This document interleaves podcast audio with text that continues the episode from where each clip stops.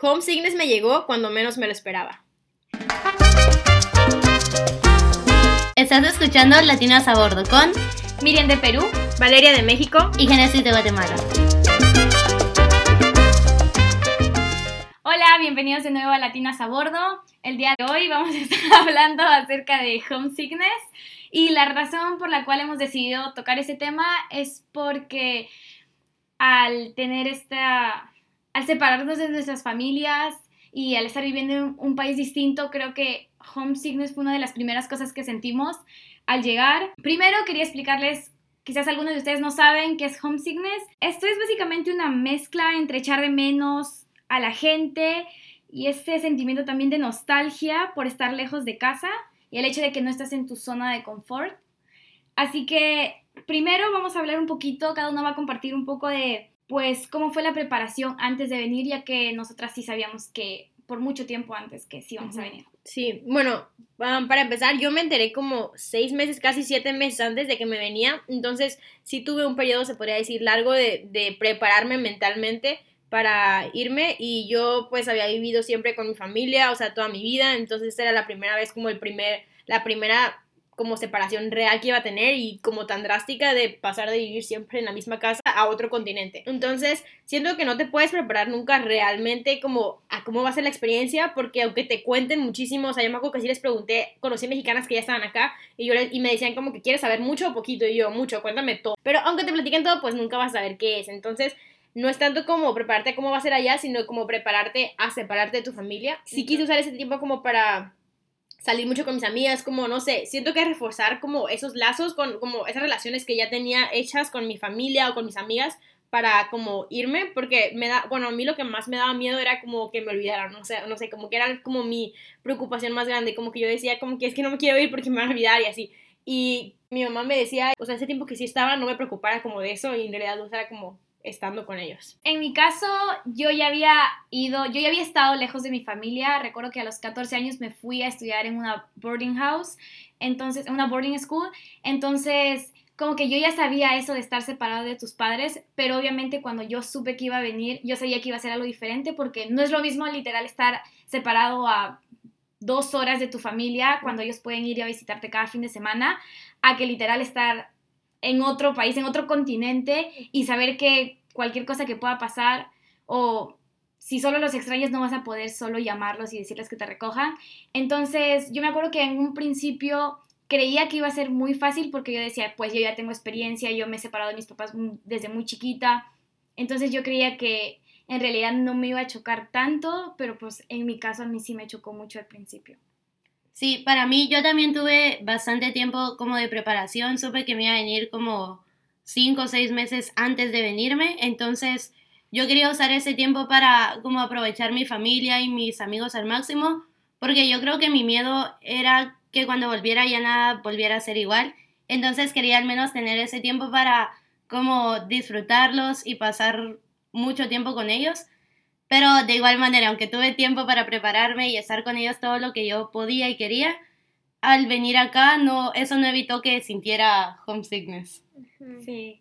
Yo me acuerdo que literal me retiré de la escuela en mi último año de high school, o sea, me fui a la mitad y para mí eso sí fue muy difícil porque yo ya sé qué es sentir estar rodeada de mucha gente y vivir con ellos viví con ellos por casi dos años y medio, entonces literal ellos eran como mi familia y recuerdo que separarme literal a la mitad de un año me chocó mucho, mis amigos, yo los extrañé demasiado, demasiado, entonces creo que eso también forma parte porque creo que a mí me hubiese gustado quizás cerrar esa etapa y terminar mis años ahí, pero pues no pude, me fui a la mitad, literal. Sí, o sea, por lo menos, bueno, yo en México son tres años de prepa, entonces yo sí terminé mi segundo año y, o sea, yo sí me quedé como que un poquito como con no graduarme con mi generación y todo, pero por lo menos como que sí cerramos el año y todos se fueron de vacaciones y así, y luego ya me fui. Entonces también creo que eso fue como que tuve un verano, un poco, o sea, aparte del tiempo que había tenido que prepararme, luego tuve un verano y luego ya me fui, que siento que como que ayudó un poquito al cambio o a la transición.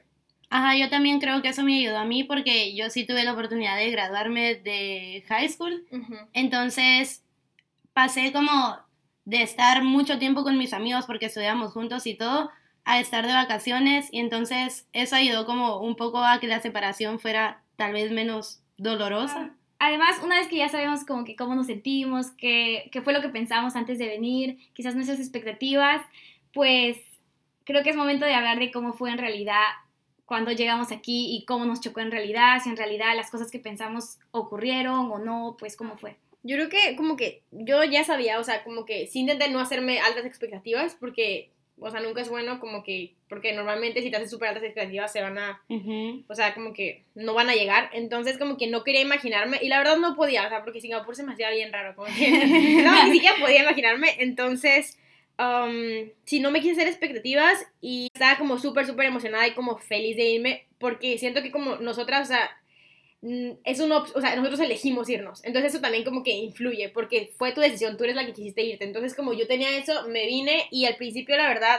o sea, sí estaba todo súper diferente a como, o sea, a como donde yo vivía y todo, pero como que me sentía como esta emoción de conocer como todo nuevo, de ir a una escuela nueva con personas nuevas y así. Es como, para mí era algo como que me mantenía como feliz o emocionado, así, no, o sea, no me daba tristeza porque como que estaba conociendo cosas nuevas y cada día aprendí algo nuevo, cada día conocía a una persona nueva, hablaba con alguien nuevo y no sé, como que pasar de un lugar donde todos éramos mexicanos de una misma zona a un lugar con una diversidad como súper intensa, o sea, era demasiado para mí, yo creo que no me ponía como a pensar en como estar triste en ese momento. Ajá, no, yo creo que para mí fue diferente porque yo la tristeza literal siento que me llegó desde que llegué al aeropuerto para venirme a Singapur y me recuerdo, o sea, yo lloré un montón ese día y también los primeros días que estaba aquí, lloré bastante porque extrañaba mucho y yo también tenía como esta emoción de conocer todo esto porque era algo que yo quería y que por eso apliqué a venirme acá.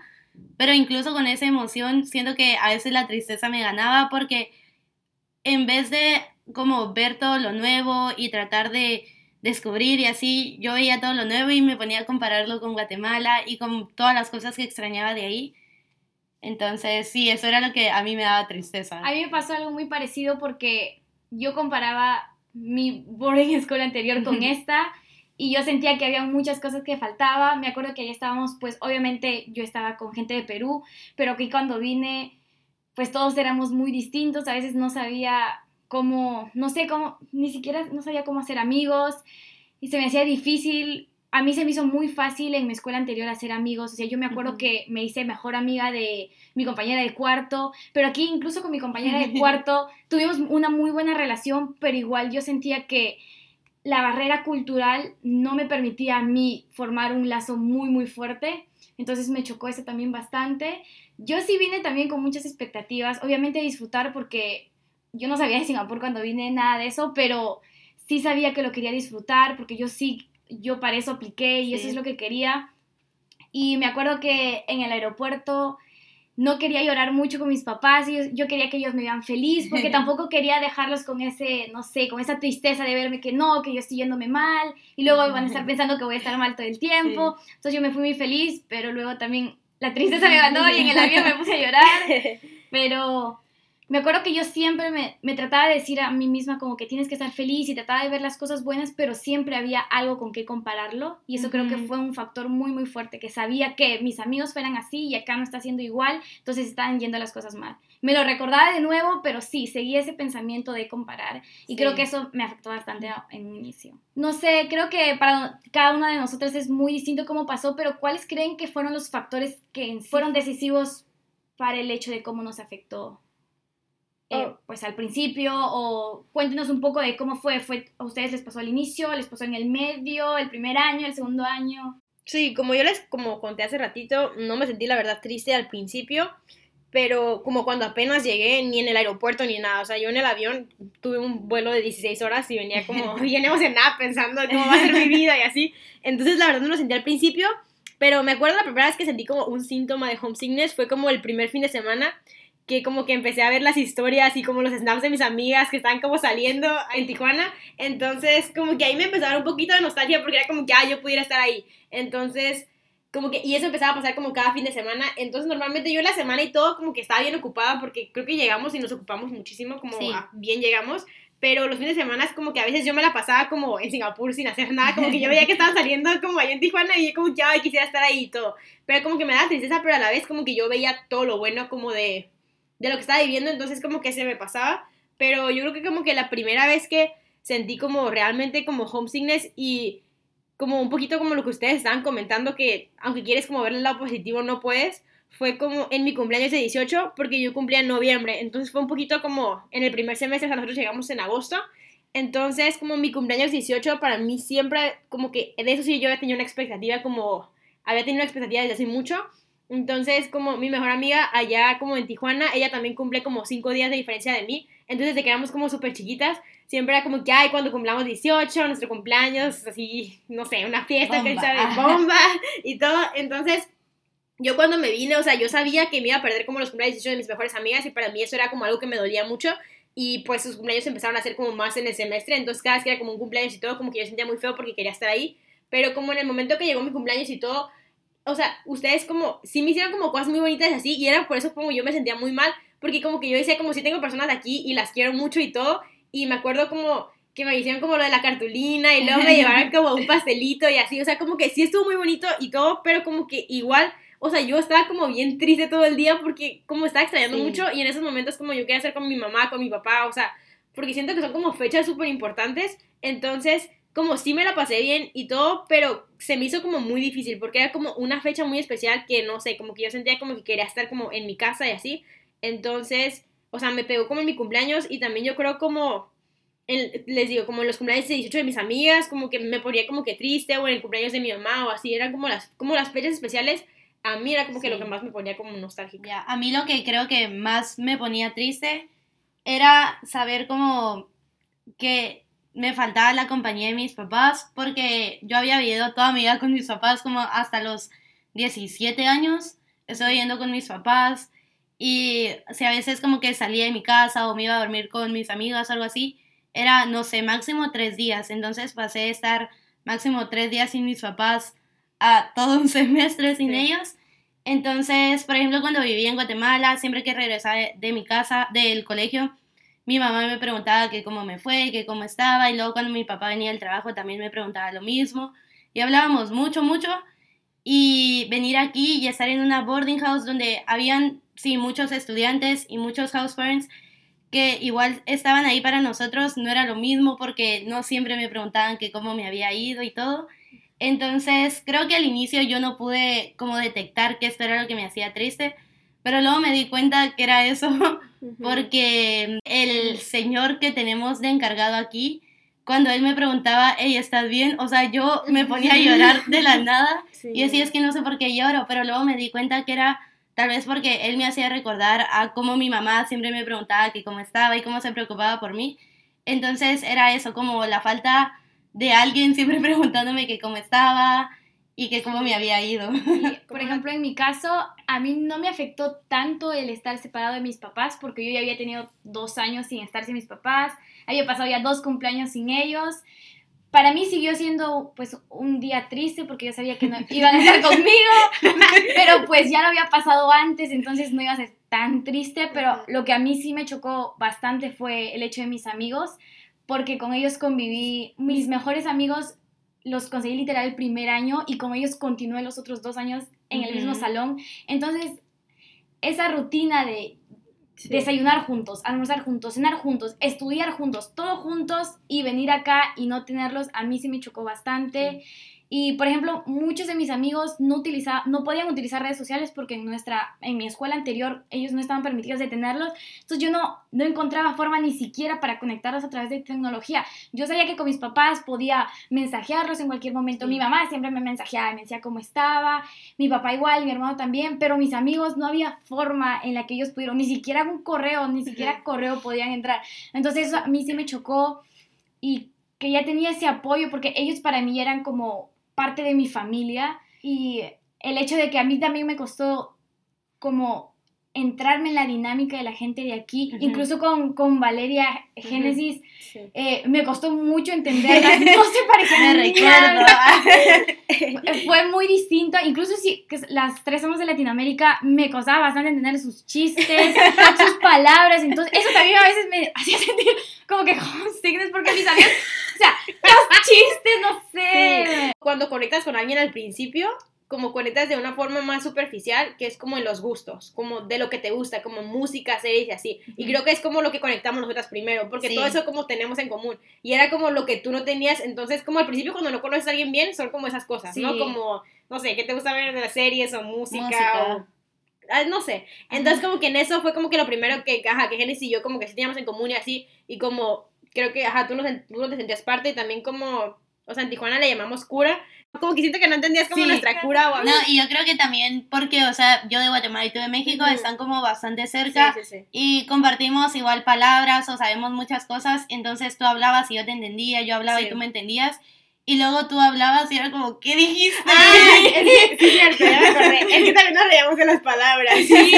Como que, ajá, por ejemplo, si yo, si yo decía una palabra como que, o tú decías como que, tal vez no la decíamos nosotros, pero sí la entendíamos. Sí, Pero como que tú decías, me acuerdo como que, que decías, pucha. pucha o chucha o así. ¿Qué es eso? Ay, pues me porque jamás en la vida lo habíamos escuchado. Pero pues nosotros ahí no entendíamos como, cómo te sentías tú o cómo, eso Claro. como que si sentías como que feo o todo Sí. eso. Entonces, Creo, y que eso depende también de, de la persona, porque, por ejemplo, yo, eh, bueno, me llegué a conocer más a mí misma, me di cuenta que era una persona que no me suelto y me abro con la Mm. gente al principio, yo no me había dado cuenta de eso, pero sí.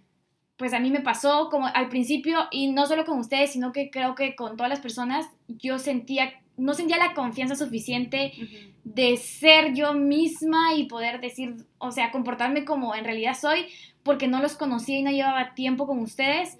Entonces eso también era una cosita que me dejaba, igual de no decir nada, yo me acuerdo que, o sea, se Sí. reían mucho de cómo hablaba y yo me quedaba como, ¿qué les digo? ¿O Ah, es me que, quejo con alguien? ¿Qué, qué hago? ¿A quién? ¿Quién denuncio?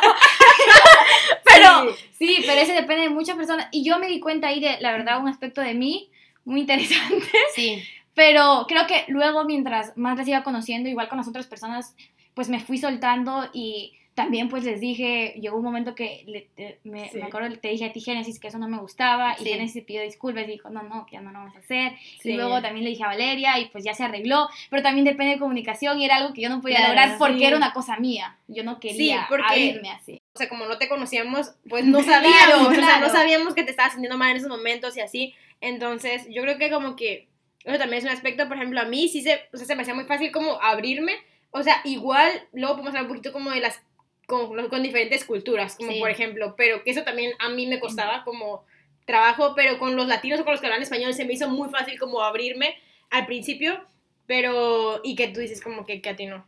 O sea, sí, y yo creo que este problema que tú decís muestra como un poquito en pequeña escala el problema que no sé si todas, pero igual de distinta manera nos afectó por el inglés, porque veníamos de un lugar donde siempre hablábamos español, creo, sí. y estar aquí teníamos que hablar inglés con todos. Y por ejemplo, yo, de la forma en la que explicas que te sentías con nosotras dos, era como casi lo que yo sentía hablando con otras personas en inglés, porque yo siempre me había considerado como un poco, sí, abierta y ajá, como extrovertida, pero venir aquí y no saber bien inglés y no, no sentía como confianza conmigo misma de ir a hablar inglés y ser abierta con esas personas, entonces creo que me relaciono contigo en eso, pero tal vez a mayor escala, no sé. Sí.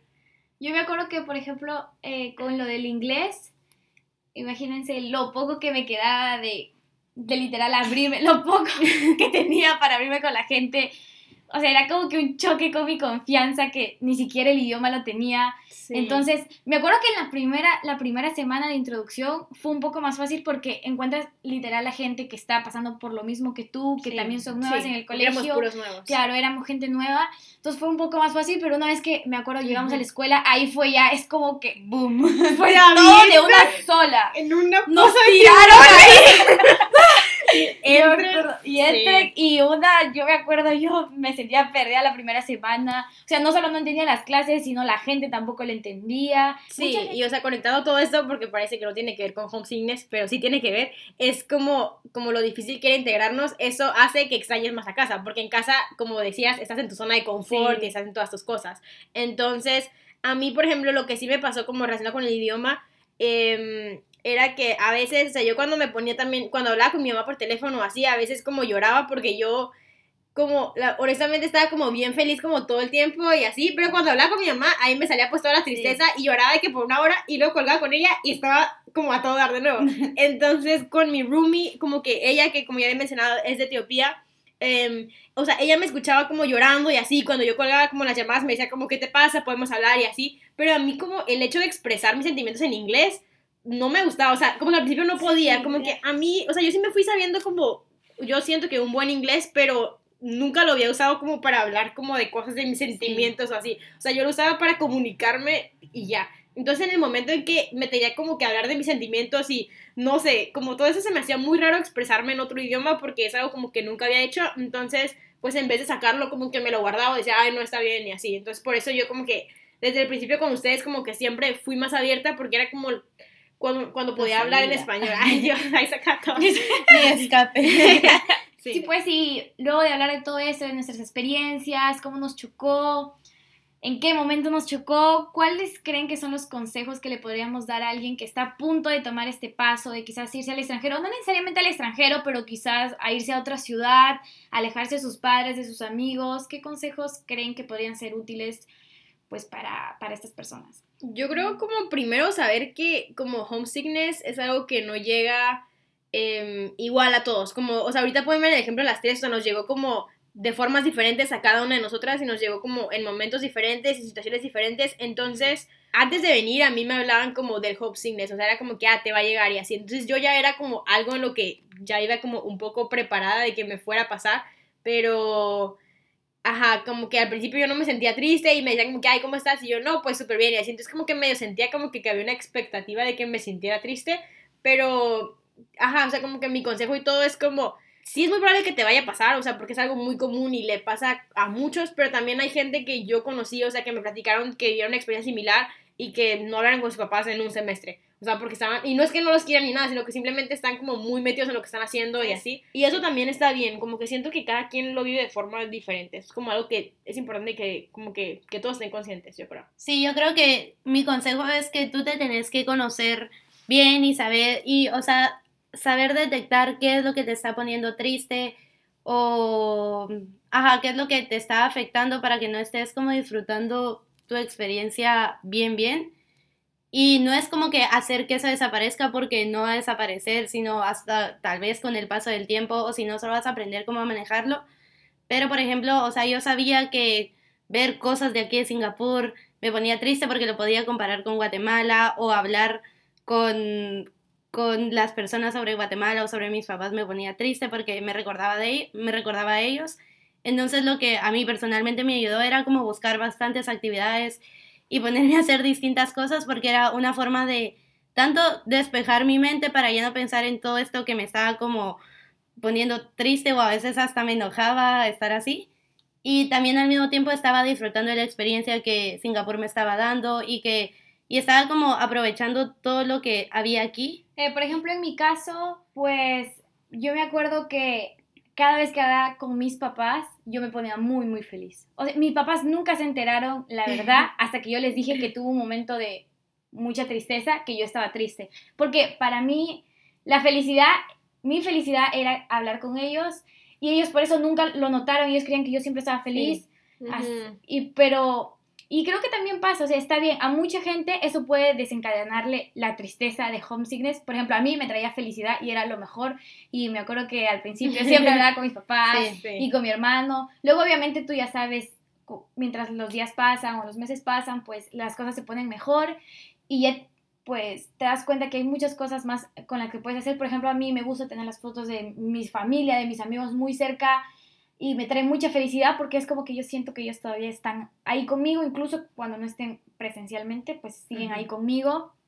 Pero pues creo que ese sería mi, mi consejo. Tratar de buscar porque creo que ninguno de nuestros consejos va a aplicar para todos. Así que cada uno primero va a tener que pasar como por una etapa de práctica en la que se va a dar cuenta qué cosa le hace feliz o no. Pero también el hecho de, creo, de no sentirse mal porque eso pasa. Yo, yo he conocido a mucha gente que se siente pues se siente culpable de su propia tristeza. Yo creo que eso está mal. Cada uno va a pasar por, no importa si al inicio o al final, lo vas a sentir y está bien. Es normal que sientas tristeza, te has separado de tu familia. Y no solo con el hecho de que no te debes sentir mal contigo mismo, pero también con el hecho de que no debes hacer sentir mal a las personas a tu alrededor por sentirlo. Puede ser que tú pudieses estar muy feliz al inicio y eso no significa que le vas a reprochar a alguien porque estás triste o simplemente ni siquiera, o dejarlo ahí. siempre pensar en en el hecho de que eso te puede estar pasando a ti y tú podrías necesitar una mano en ese momento. Otra cosa que yo creo que le pasó que le pasa a algunas personas es eso, como sentirse tristes, los hacía sentirse culpables porque decían como estoy desaprovechando esta oportunidad, que era como lo que ustedes a veces decían, ¿no? Como que me siento triste y siento que porque soy, yo debería ser súper feliz porque estoy, soy la afortunada que tengo esta beca y que tengo, estoy viviendo en otro país y así, y cuánta gente como quisiera estar haciendo lo mismo que yo y yo aquí sintiéndome triste extrañando a mi familia. O sea, a veces eso como que te puede traer para abajo, pero en realidad no, o sea, como que somos humanos, tenemos sentimientos y, o sea, sí estás viviendo una experiencia y ya al irte y estar ahí como que haciéndolo, estás, aprove estás aprovechando como que no, no, o sea, obviamente no puedes estar feliz todo el tiempo y si estás en tu casa también vas a tener momentos tristes. Entonces, como que, ¿por qué cuando estás allá no puedes estar triste y así? Y otra cosa que dices como que te debes de conocer a ti mismo, también siento que es como que algo que deben de saber que también se van a llegar a conocer. O sea, como que durante este proceso y de vivir solo y todo, y como por dentro del homesickness, o sea, vas a descubrir partes de ti que no conocías que tenías, como cosas que te ponen tristes o cosas que...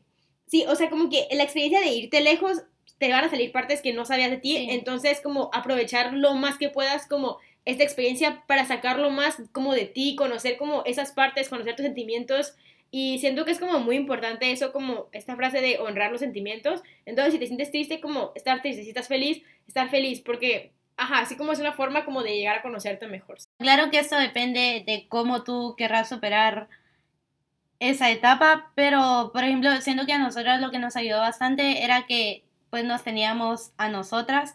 Entonces creo que estar acompañado de un amigo o algo es siempre importante porque no es que le tenés que decir siempre, uy, estoy triste y todo eso me está pasando, o estoy feliz y todo eso me está pasando, pero tener a alguien que siempre te esté acompañando y saber que alguien te apoya ahí fue como crucial para mí.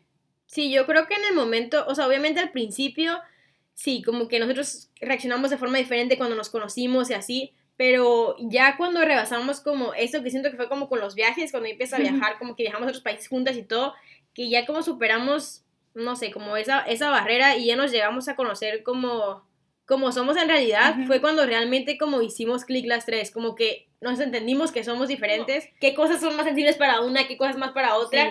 Entonces, también yo creo que es como darle tiempo al tiempo y sí ayuda muchísimo eso de como hacer amigos allá, porque aunque tengas como tus super mejores amigas de, tu casa, la gente que está contigo, la verdad, es la gente que está viviendo contigo. Entonces, como creo que ajá, para las tres como que nos ayudó muchísimo, es como tenernos a las unas a las otras. Bueno, pues, o sea, esta fue un poquito de nuestra experiencia acerca del homesickness, creo que ha sido como nuestro capítulo más personal hasta ahora, que hemos hablado más como de nosotros y nuestros sentimientos, entonces esperemos que les haya gustado mucho, si tienen alguna idea o algún tema que quieran escuchar acerca de nosotras, eh, mándenos un mensaje. Ahora ya tenemos un Instagram que es Latinas a Bordo, literal.